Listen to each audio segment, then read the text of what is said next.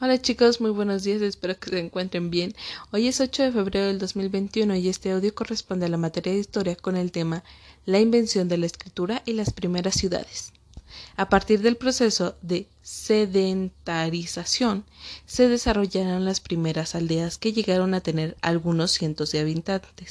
Había campesinos, también ganaderos, artesanos, comerciantes y personas con funciones religiosas y políticas.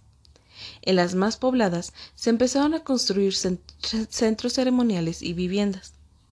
La gradual concentración de viviendas, obras ceremoniales, comerciales y gubernamentales en un solo sitio dio origen a las primeras ciudades, las cuales favorecieron el crecimiento de la población y las más antiguas surgieron en Mesopotamia y contaban con miles de habitantes.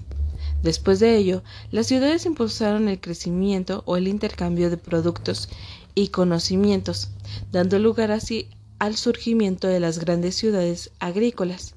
Fue esta una de las civilizaciones donde se intercambiaron los principales o los primeros sistemas de escritura.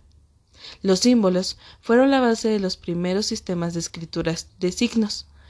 Por su forma, tenemos los los jeroglíficos, también tenemos los eh, ideográficos y alfabéticos, pero entonces quiere decir que los principales inicios de una escritura fueron símbolos o fueron figuras que eh, se iban representando en piedra o en otros elementos, puesto que representaban una necesidad social y la escritura surgió como fines utilitarios como la contabilidad en el comercio o el registro de los impuestos, pues también se usó para comunicar asuntos religiosos o políticos.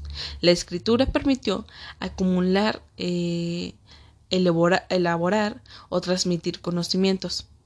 Sin embargo, la invención de la escritura marcaba el fin de la prehistoria, ya que en ella el ser humano pudo dejar registros escritos que más tarde sirvieron como fuente para el estudio de la historia, para que nosotros pudiéramos reconocer qué era lo que había pasado en la historia y cómo ésta había iniciado.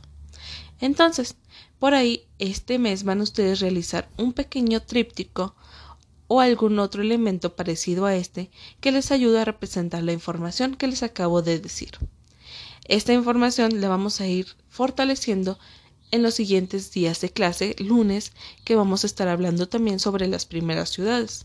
Este solo fue el inicio para que ustedes reconozcan una parte de lo que estuvo pasando. Diviértanse mucho y cualquier duda estoy a sus órdenes.